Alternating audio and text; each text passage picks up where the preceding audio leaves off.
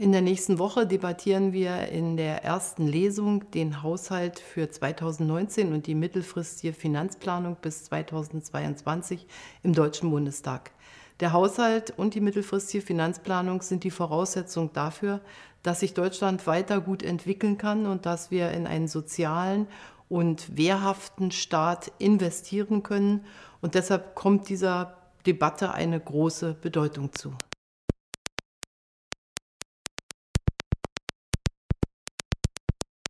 Der Haushalt weist verschiedene Schwerpunkte aus. Es geht uns erstens um Entlastungen angesichts sehr guter Steuereinnahmen.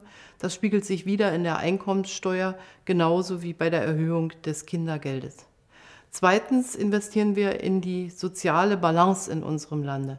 Und hier geht es uns vor allen Dingen um einen Schwerpunkt, nämlich, dass wir bis 2025 Vollbeschäftigung in allen Teilen Deutschlands erreichen wollen. Und das bedeutet, wir müssen uns vor allen Dingen auch um die Langzeitarbeitslosen kümmern. Und hier werden wir mehr investieren, um Menschen wieder an den ersten Arbeitsmarkt heranzuführen. Drittens geht es um Investitionen in Straßen, Schienen und die digitale Infrastruktur. Hier setzen wir einen deutlichen Schwerpunkt und werden das auch flankieren mit Erleichterungen bei den Verfahren, damit wir schneller Genehmigungen erhalten. Und wir investieren in ganz besonderer Weise in den Wohnungsbau durch das Baukindergeld zum Beispiel, aber auch durch eine Sonderabschreibung, damit wir mehr Wohnungen bauen können und genauso auch im sozialen Wohnungsbau. Und viertens geht es natürlich darum, dass wir uns auch um unsere innere und äußere Sicherheit und um die Entwicklung anderswo auf der Welt kümmern.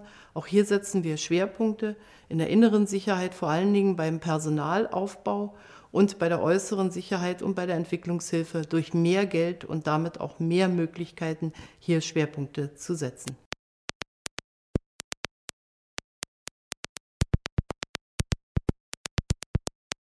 Wir sorgen einmal vor für Zeiten, in denen vielleicht die Konjunktur nicht so gut läuft, indem wir investieren und damit die Voraussetzungen dafür setzen, dass wir lange möglichst noch einen wirtschaftlichen Aufschwung haben.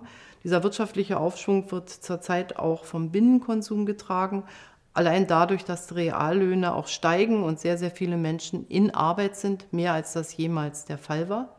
Und zweitens bauen wir die Gesamtverschuldung ab. Wir werden die Schuldenquote auf 60 Prozent des Bruttoinlandsprodukts senken können. Und das bedeutet auch, dass die Finanzen solider sind und generationengerechter. Und diesen Pfad wollen wir fortsetzen.